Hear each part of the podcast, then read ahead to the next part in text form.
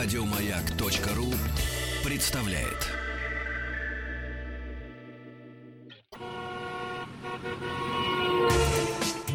Супротек представляет главную автомобильную передачу страны.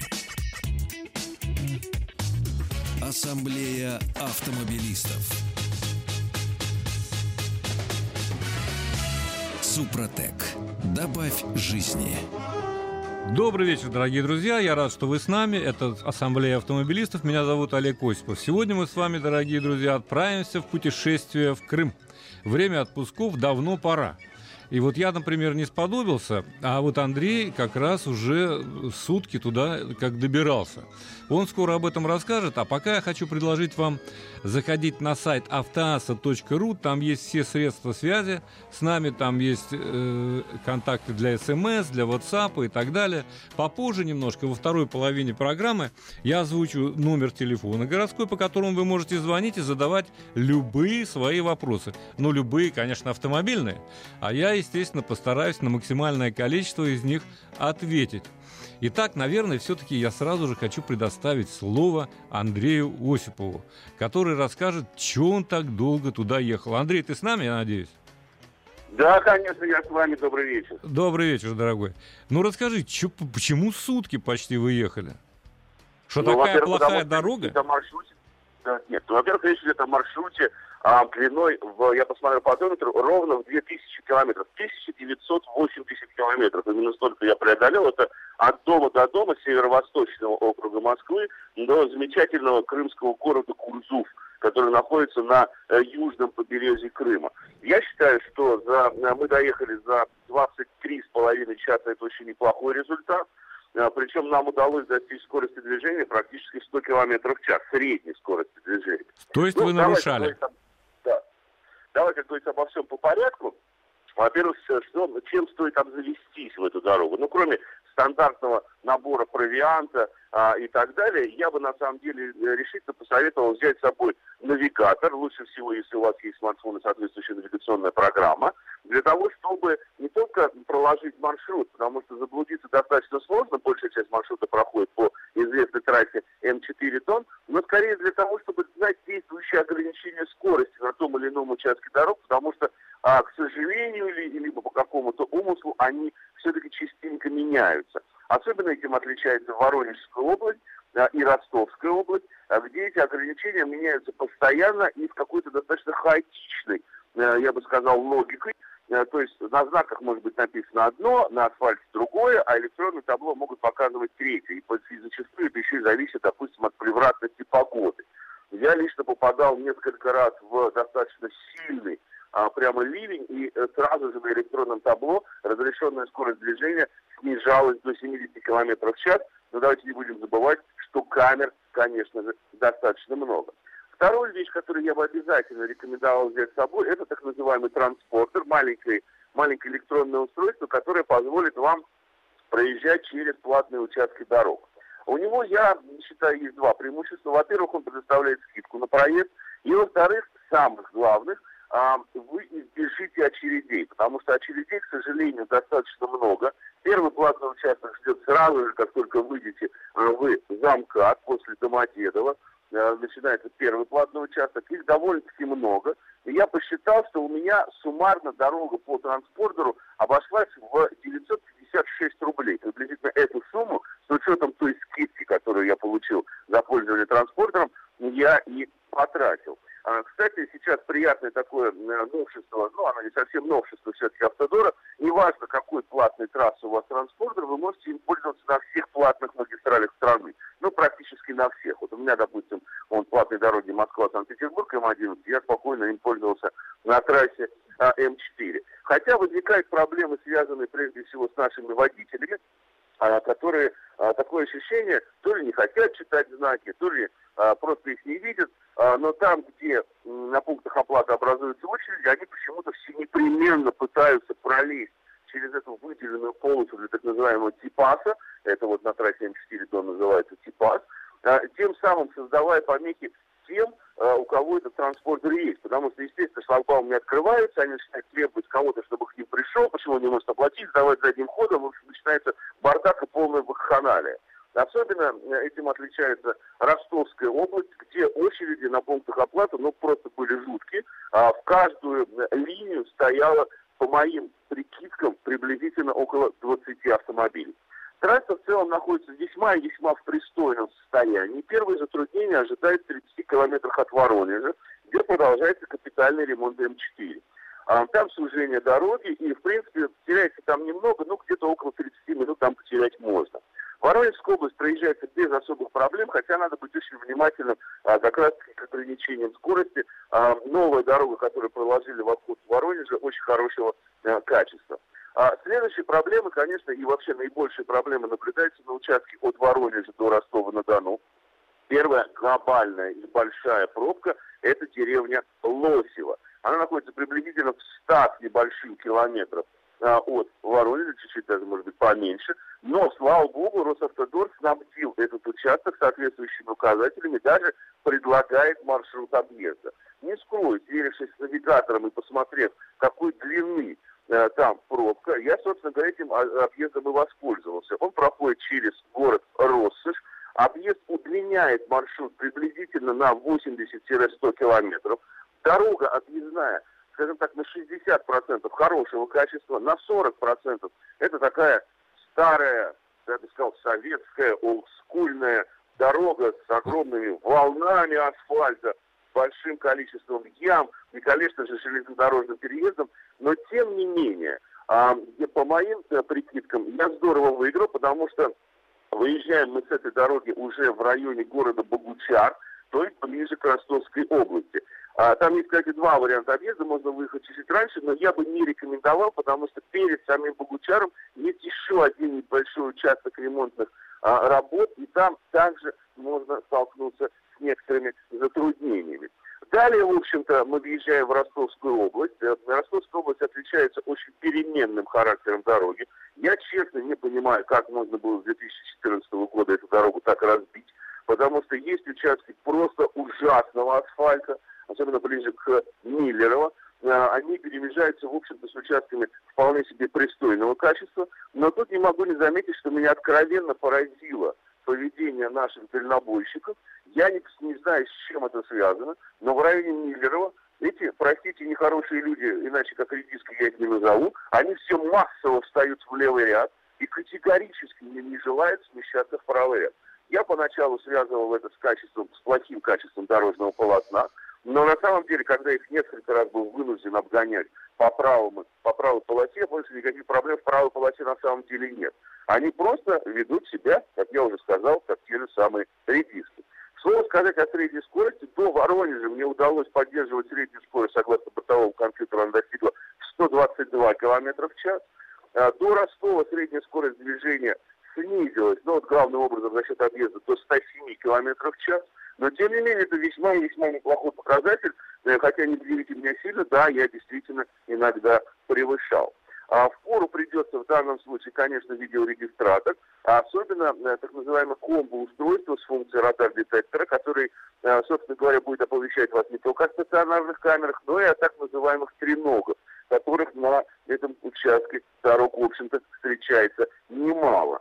Он меня здорово выручал, а, в некоторых моментах, хотя, скажу честно, я, наверное, уже по возвращении из отпуска проверю количество штрафов, которые я получил, если их получил. Я обязательно расскажу об этом уважаемым радиослушателям «Маяка». А в Ростове вас ждет огромная пробка. А, все то, что в пределах 50 километров до и 50 километров после Ростова-на-Дону, это огромная, на самом деле, пробка. Средняя скорость движения 30-40 километров в час – я проезжал этот участок уже в районе 11 вечера, а, и, конечно, это было ужасно. Более того, еще небольшой лайф, лайфхак. Я бы категорически не рекомендовал применить заправкой до того же самого Ростова-на-Дону. Потому что все заправочные станции, опять же, в радиусе 30 километров от этого замечательного города, э, просто забиты. Огромные очереди, хвосты выстраиваются вплоть до федеральной трассы. Но, видимо, это связано, опять же, с тем туристическим сезоном, который вот сейчас фактически начался. А переживать по поводу заправок слову сказать не стоит. Хотя а, одно переживание все-таки остается, это относится ко всей трассе. Это, я считаю, что предмет нашего национального позора – это туалеты.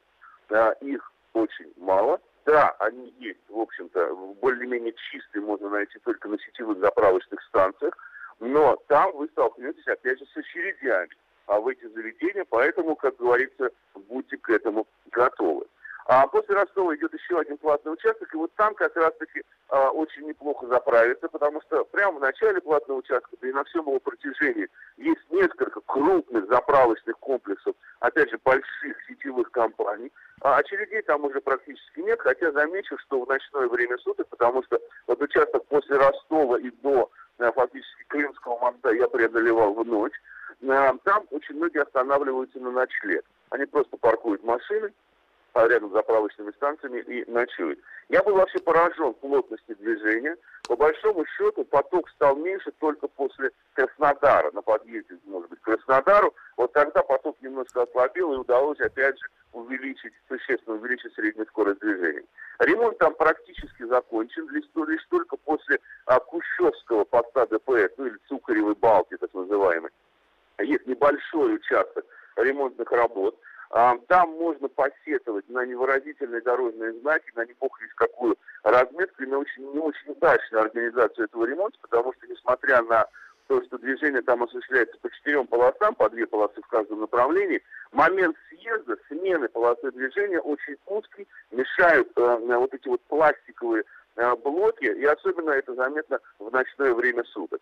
Пост Кущевский, который, в общем-то, стал такой притчей во языках и легендой, на самом деле, путешествие на юг, а, я проходил где-то в районе, получается, часа ночи. Он был абсолютно пуст, спокоен, а, ничего там, а, в общем-то, не было.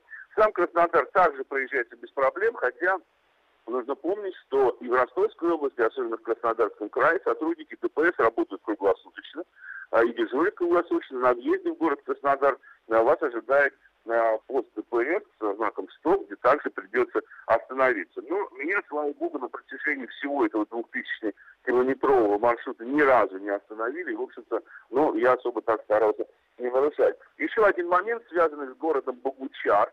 Э, там э, встречается, к сожалению, небольшое несоответствие разметки и знаков, потому что согласно знаку вы должны двигаться вправо по главной дороге, но если вы займете крайне правый ряд для движения, то вы неизбежно нарушите правила, потому что вам придется перестраиваться средний или в левый ряд, и тем самым нарушать требования разметки, пересекать штрафную линию. Там стоит камера, ровно через 400 метров стоит наряд ДПС, который это нарушение а, фиксирует и с радостью вас примет свои а, нежные заботливые ручки. А, но дальше, в общем-то, никаких проблем не было. Но, опять же, я несколько раз попадал в такую достаточно серьезную грозу и ураган. Поэтому, может быть, мне посчастливилось избежать сотрудниками ДПС общения, но тем не менее. А потом в основном начинается после Краснодара двухполосная дорога, полоса туда, полоса обратно, есть полосы для обгона. А, в общем-то, качество дорожного полотна очень хорошего уровня. И подъезжаем мы к Крымскому мосту. Перед ним вас ожидает небольшая пробка сначала из-за железнодорожного переезда, а там очень плохого качества железнодорожный переезд. Э, один из них нерегулируемый, там их два на самом деле. Один из них регулируемый, второй нерегулируемый. И оба не, не бог из какого качества, и там можно потерять время. Подход к Крымскому мосту – это абсолютно новая дорога длиной около 50 километров, великолепного качества. А, в общем-то, там все очень красиво. Там даже нет камер фото-видеофиксации это мне подсказал радар, если там действительно нет, там просто установлены э, информационные знаки. И скорость движения разрешенная составляет 90 км в час. И по самому Крымскому мосту вы можете двигаться со скоростью в 90 км в час, хотя на нем уже установлены а, камеры, в том числе фиксирующие скорость, то это, это, это модифицированная камера поток и стрелка. А, пересекая Крымский мост, вы попадаете, ну, собственно говоря, на сам полуостров, и вот там начинается вторая большая проблема – Значит, там массовый ремонт дорог. А, конечно, э, федеральная трасса Таврид еще никоим образом не построена, но там вы сразу же попадаете в Керчи, и на всем участке до Феодосии вы попадаете а, в жуткую пробку. Мы там потеряли около полутора-двух часов, несмотря на то, что въехали на полуостров в 6 часов утра. Это ужасно. Если вы едете до этого времени, еще проскочить можно. После 8-9 часов утра лучше вообще не въезжать, потому что вы потеряете добрых 3-4 часа. Там движение в одну полосу, очень много светофоров, очень много нерегулируемых пешеходных переходов. И, к слову сказать, нерегулируемые пешеходные переходы встречаются на самой федеральной трассе М4 Дон, и, к сожалению, многие из них не подсвечены. Но, тем не менее, э, вот как раз-таки наибольшие проблемы испытывают уже в Крыму из-за массового ремонта дорог и, в общем-то, неготовности, на мой взгляд, транспортной сети этого полуострова к такому огромному наплыву туристов. Поток просто вот действительно огромен. а объезды? А объезды? Что еще раз? А объездов нет? Объездов нет, потому что, ну, я скажу честно, я два объезда осуществил, а уже двигаясь, вот отстояв всю пробку до Феодосии, там объездов нет, ее объехать нельзя. На участке от Феодосии до Симферополя мы совершили два объезда. Первый объезд по полю, там раскатанная колея, и, в общем-то, на автомобиле с приличным дорожным Нет, я имел в виду дороги а, какие-то, а не поля. Да, ну через поля, вот прям через поля, э, собственно говоря, осуществляется. Второй через строящийся ТЭЦ, через небольшой городок, там очень плохая дорога, но тем не менее можно здорово выиграть а, время, и плюс вы выйдете на объездную дорогу а, Симферополя уже гораздо позже, а, ближе а, к началу серпантина, к селу Перевальное, а, которое вас и приведет на южный берег Крыма. А, в общем-то, с указателями э, и дорожными знаками никаких проблем замечено не было. А вот э, если подводить, так сказать, краткие итоги, могу сказать, что на 80% трасса находится в очень приличном состоянии. Не надо переживать ни по поводу топлива, потому что заправок много, а с этим проблем не возникает. Но надо вот просто учитывать вот эти вот особенности, связанные с теми же самыми туалетами, с теми же самыми а, платными магистралями. А, потому что а, вы, э, вот особенно в районе в Ростовской области, там, конечно, очереди выстраиваются очень серьезно, и это опять же ночью. Я представляю, что там будет твориться днем, а, причем сейчас, вот сами крымчане считают, что а, массовый сезон начинается как раз-таки с 15 июля, когда наибольшее количество туристов а, приезжает на полуостров. Поэтому вот к этому нужно быть готовым и соответствующим образом подготовиться. Я категорически не рекомендую преодолевать этот маршрут в один присест, потому что 2000 километров в одни руки сродни самоубийству. А, это очень тяжелая дорога. Нужно понимать, несмотря на то, что сама по себе трасса хороша, а большая часть, тут 80% дороги идет по четырехполосной, иногда по шестиполосной магистрали, то есть по две, по три полосы в каждом направлении, но тем не менее из-за очень плотного трафика, из-за не всегда адекватного поведения других водителей, из-за всегда адекватного поведения тех же самых водителей грузовиков, а, это несколько утомляет. Лучше сделать остановку посередине маршрута, в том же самом Ростове-на-Дону. Ну а если вы идете в две руки, то надо быть готовым к тому же самому а, ночному вождению. Ну, могу еще поделиться небольшим лайфхаком. Да, если э, хочется спать, то лучше все-таки остановиться и поспать. Таких машин я видел немало, они останавливаются прямо на обочине. Но я бы не рекомендовал это делать на той же самой обочине. Стоянки есть по пути, а есть небольшие мотели. И опять же можно остановиться на тех же самых заправочных комплексах. А, в принципе, также нет никаких проблем с едой, есть и фастфуды, есть, и, так сказать, рестораны, но, скажем честно, я не заезжал, потому что мы запаслись провиантом непосредственно на выезде из Москвы, э, потому что я считаю, что лучше все-таки ехать, а не перемещаться короткими перебежками а, в поисках ну, того, о чем вы, в общем-то, сами прекрасно понимаете. Андрей, спасибо а... тебе. У нас скоро будет небольшой перерыв. Если хочешь, мы тебе еще раз позвоним, и ты нам дополнишь, э, дополнишь рассказ, если есть что сказать. И, может быть, пару слов скажешь о машине, окей? А, да, хорошо, конечно. Тогда мы тебе позвоним через несколько минут. А вы, дорогие друзья, мы с вами не прощаемся. После новостей вновь в эфире Ассамблея автомобилистов. Супротек представляет главную автомобильную передачу страны. Ассамблея автомобилистов. Супротек. Добавь жизни. И снова мы в эфире. Э, Андрей у нас на связи. Тема актуальная, тема интересная, поэтому я решил, что ну, неплохо бы ее продолжить. У меня вообще сегодня самый приятный, самый легкий эфир.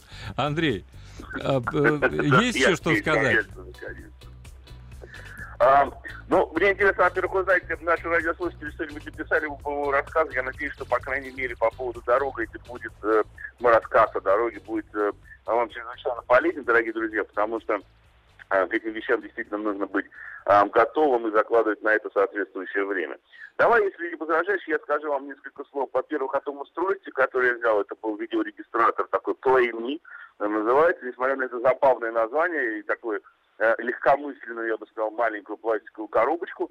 Эта штука обеспечивает съемку в формате Super HD и как раз является так называемым комбо-устройством, то есть в его памяти а, зашиты не только данные о всех радарах, которые расположены по трассам, эту прошивку можно менять абсолютно бесплатно, присоединив а, видеорегистратор непосредственно к компьютеру, в комплекте идет соответствующая флешка с программным обеспечением.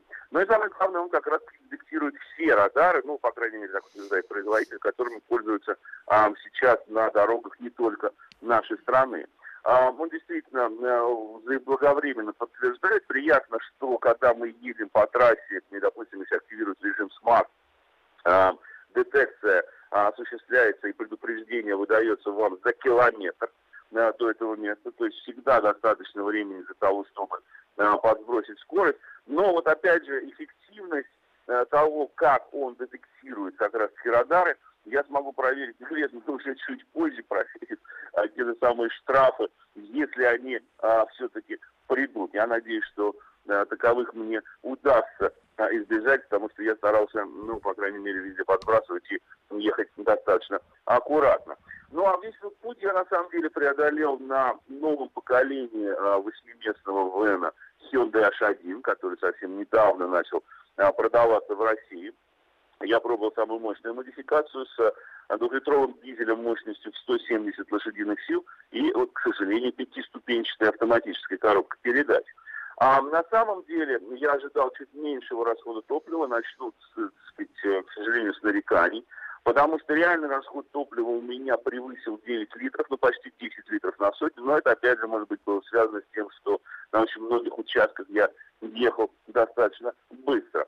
А, в принципе, модель позволяет ехать быстро, это заднеприводный автомобиль, он прекрасно держит дорогу, в том числе на высоких скоростях. Никаких проблем достичь максимальной скорости 180 км в час, в общем-то, не возникает. Но, опять же, как только мы проходим отметку в 120, а, надо понимать, что за счет пятиступенчатой коробки передач резко возрастает расход топлива. То есть, если в режиме 90-120 он действительно будет потреблять там около 7 литров на сотню, то после этого расход резко возрастает до там 9-10, а может быть дальше даже и а, больше литров. У меня получился средний расход, ну, я потратил, скажем так, два с половиной бака на весь маршрут, ну, практически три. А бак у него чуть больше 70 литров, ну, вот можно посчитать, кто увлекается арифметикой, 2000 километров на фактически 200 литров топлива. То есть около 10 литров получился средний расход а, топлива. Ну и коли я уж начал с нареканий, с ними продолжим. А, мое существенное нарекание а, связано, во-первых, с тем, что у сидения водителя, у сидения пассажира, к сожалению, нет подлокотников. В дальней дороге это утомляет.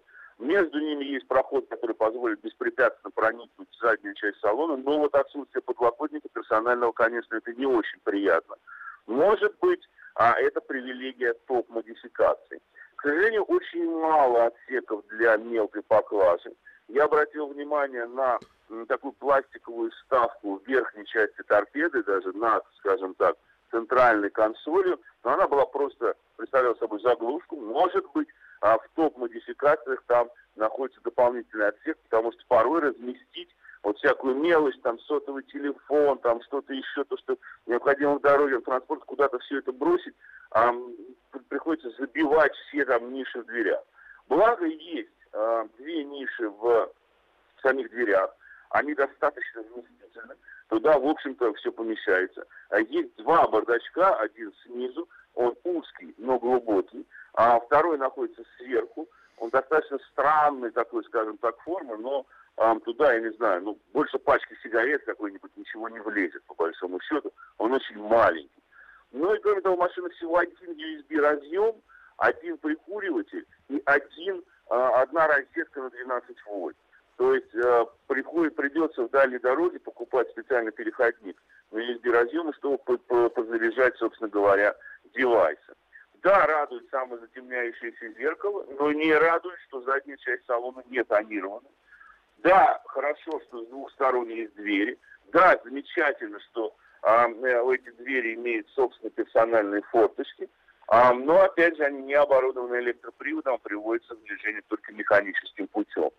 Да, компоновка салона позволяет там без проблем разместиться 8 пассажирам, но не очень радует то, что, несмотря на возможность двигать второй ряд сидений, спинки второго ряда сидений нельзя превратить в столик, их нельзя сложить полностью. Они откидываются, скажем так, на угол 45 градусов, для того, чтобы обеспечить доступ на третий ряд кресел. Сначала нужно откинуть спинку, потом потянуть за рычаг, двинув сиденьем максимально вперед. Да, хорошо, что при этом открывается довольно-таки широкий проем, но а, тот же самый крепеж изофикс для детского кресла есть только на втором ряду сидений, там можно ставить только два детских кресла по краям. Причем нельзя поставить детское кресло в середине. На третьем ряду сидений крепежей изофикс, но обнаружено не было. Приятно, что у машины очень вместительный при этом багажный отсек, но третий ряд кресел закреплен намертво, регулировать его нельзя. При этом хорошо, что спинки второго ряда сидений регулируются пропорции 2 к 1. Это поможет, э, в общем в той же самой дальней дороге для нахождения наиболее комфортного положения. У меня нет больших нареканий, в общем-то, к шумоизоляции этого транспортного средства. Оно действительно комфортно. Подвески настроены, в них найден, на мой взгляд, очень неплохой баланс между управляемостью, комфортностью. Мы несколько раз попадали в достаточно жесткие ямы, скажу честно. Пока вроде на поведении автомобиля это не отразилось, хотя у меня есть подозрение, что немножко исход развала все-таки был чуть-чуть смещен, потому что пару ям мы влетели такие волны асфальта хорошо. Но тем не менее, э, допустим, сильно. Но тем не менее, до пробоев, таких откровенных пробоев и ударов а, пружин амортизаторов дело не дошло. Ну и на наших дорогах хорошо, в общем помогает приличный дорожный процесс, больше, чем в 170 миллиметров. Сейчас точно цифру, простите, не помню под рукой. Бумажки с характеристиками нет, шпаргалки. В отпуске говоря, не озаботился, уж простите великодушно. А, но тем не менее. В целом же а, приятно, что в эргономике водительского места нареканий нет. Рулевая колонка регулируется как по высоте, так и по вылету. Сиденья достаточно мягкие, обширные, а, в общем-то, хорошей а, кожей. В них а, по большому счету не устаешь. Несколько, может быть, затекает правая нога, но это связано скорее с тем, что едешь на дальнее расстояние.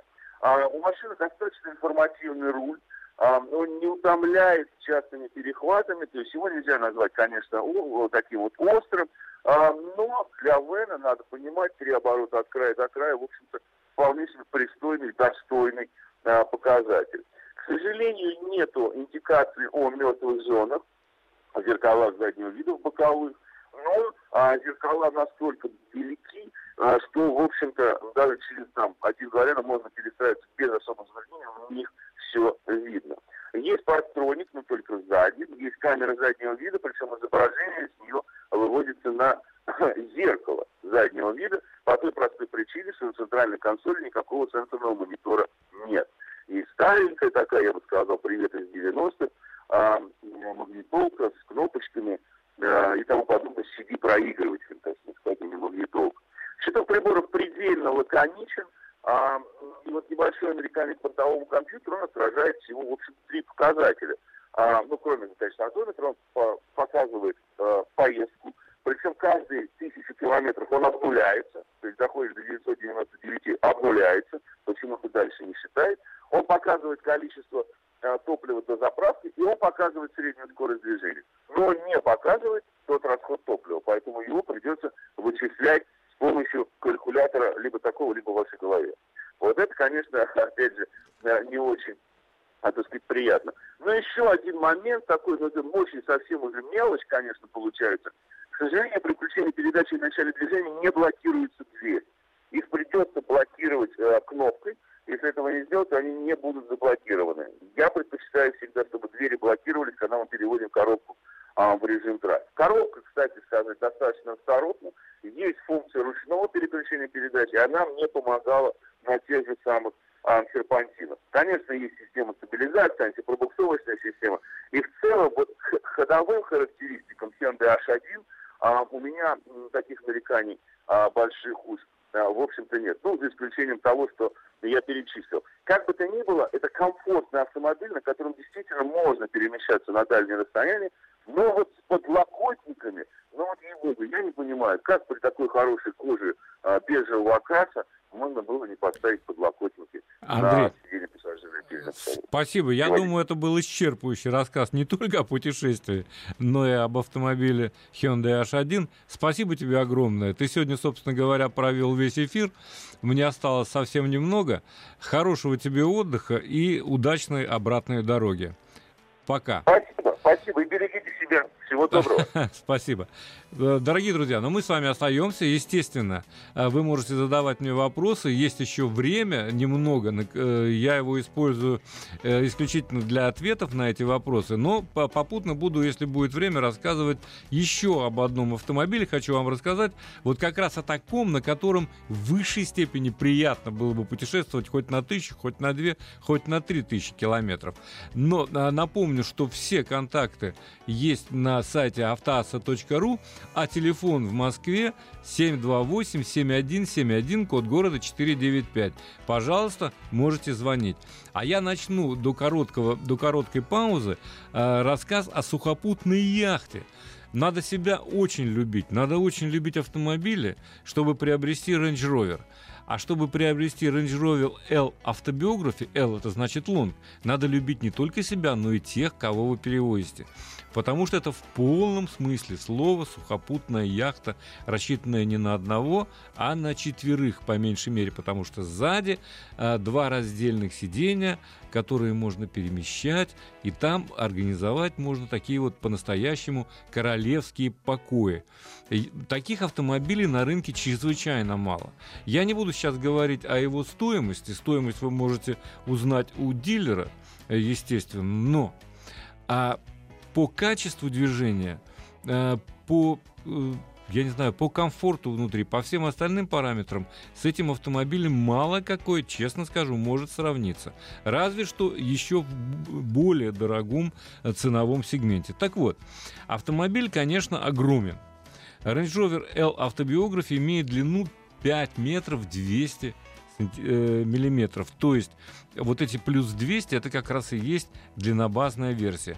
Это не значит, что это автомобиль исключительно для э, хороших дорог. Ничего подобного. У него есть все те системы, которые присущи Range Rover. Но об этом я расскажу чуть позже, через несколько секунд. Главная автомобильная передача страны. Ассамблея автомобилистов. Итак, есть вопросы, задавайте их 728-7171, код города 495. А я продолжу пока рассказ о Range Rover L Autobiography. А, дело в том, что этот автомобиль имеет изумительную плавность хода, дарит изумительную плавность хода, потому что, во-первых, длинная база, а, во-вторых, конечно же, пневматическая подвеска, которая, э, там, я не знаю, сколько-то миллион раз в секунду отсчитывает, э, мониторит э, дорожное полотно, всегда поддерживает оптимальный, так сказать, режим, не делает так, чтобы вы ни в коем случае не ощутили неровности дорожного полотна на себе, своей пятой точкой. В общем, конечно, автомобиль в, технологи- в технологическом отношении э, очень сильно продвинутый. Ну, во-первых, нет никаких кнопок вообще. Есть кнопки сенсорные или полусенсорные. То есть вы нажимаете слегка, но там на самом деле кнопки нет, а есть просто место под кнопку. Конечно, это следующий шаг. Есть двухступенчатая, да, вот я гов- заговорил о внедорожных особенных, особенностях. Есть, как и во всех э, Land Rover, Range Rover, которые строились э, с 947 года, есть полный внедорожный арсенал, то есть двухступенчатая раздаточная коробка с электронным дифференциалом, система адаптации к дорожным условиям Terrain Respo- Response, которая предлагает 7 режимов работы. И комфорт, и динамический, гравий, трава, снег, грязь, колея, песок, камни, малый ход и так далее. Есть еще более продвинутая опциональная террейный Response 2. Есть система адаптивного управления подвеской, активный задний блокируемый дифференциал, система динамической стабилизации и много всего прочего, ну, включая систему, допустим, старта на э, льду вот скажем, такая система. Что под капотом? Под капотом меня очень порадовал э, турбодизель объемом 4,4 литра, который развивает 339 лошадиных сил и выдает максимальный крутящий момент в 740 ньютон-метров. Это очень пристойные показатели, поверьте мне в паре с восьмиступенчатой автоматической коробкой передач, которая работает без малейших задержек, он разгоняется до сотни за 7,2 секунды, это почти трехтонный автомобиль, прошу заметить, и э, можно на нем перемещаться со скоростью 218 километров в час. Конечно, говоря о внедорожном арсенале, можно еще упомянуть, что почти метровый брод он может преодолеть там 900 миллиметров. Вы на экранчике будете видеть, что у вас под водой, как вы там на дне едете. Да? Но все же надо помнить, что это длинная база, и на какой-нибудь приличной кочке вы можете просто повиснуть на животике. И он будет так колесиками вращать, но не ехать. То есть это надо учитывать. Все-таки этот автомобиль покупается вовсе не для того, чтобы штурмовать какую-нибудь болотину. А вот то, что он будет уместно себя э, чувствовать и давать вам уверенность где угодно, в загородном э, гольф-клубе для миллионеров или на каменистой дороге где-нибудь э, в какой-нибудь глухой провинции. Это правда, везде одинаково уместен, везде одинаково симпатичен. Вообще надо сказать, что с дизайном у Jaguar Land Rover все более чем порядке, с моей точки зрения. Вот, такие, э, вот такой вот автомобиль, который, конечно, вне всякого сомнения, скрасит вам путешествие не только в Крым, но и в любую точку этого нашего с вами мира. Итак, я э, смотрю, что у нас время на звонки остается немного, поэтому я зачитаю несколько смс-сообщений, которые к нам приходят.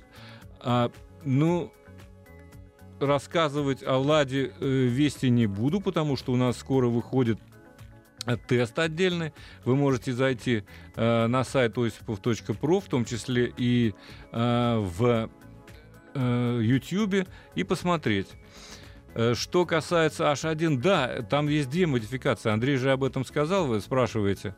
Э, на самом деле есть двигатель более, э, менее мощный, вернее. Это самая мощная 170-сильная модификация. Есть еще, по-моему, если не ошибаюсь, 130 сил, но это лучше уточнить у дилера. дилера. Но я не уверен, как вы пишете, что он будет более экономичным.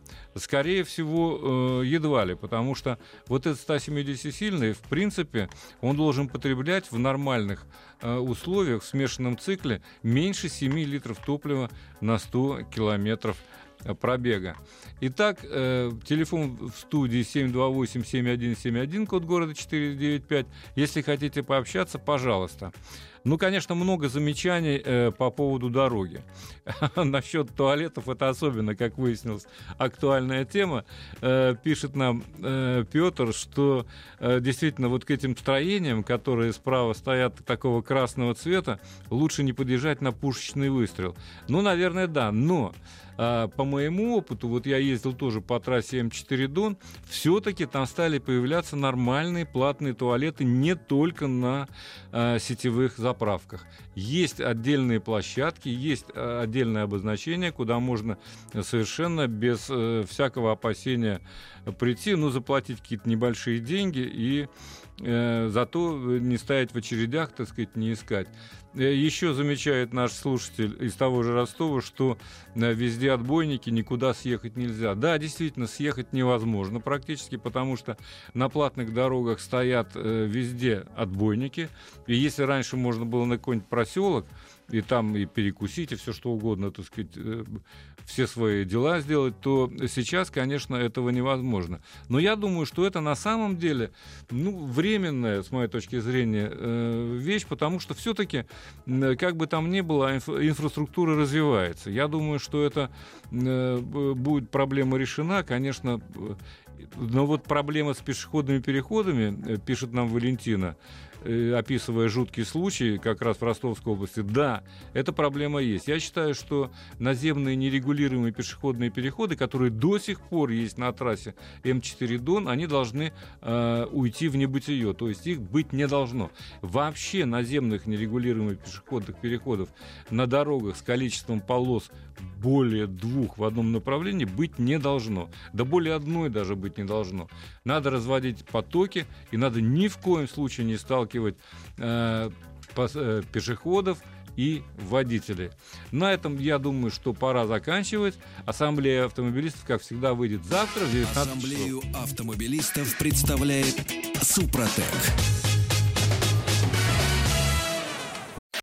Еще больше подкастов на радиомаяк.ру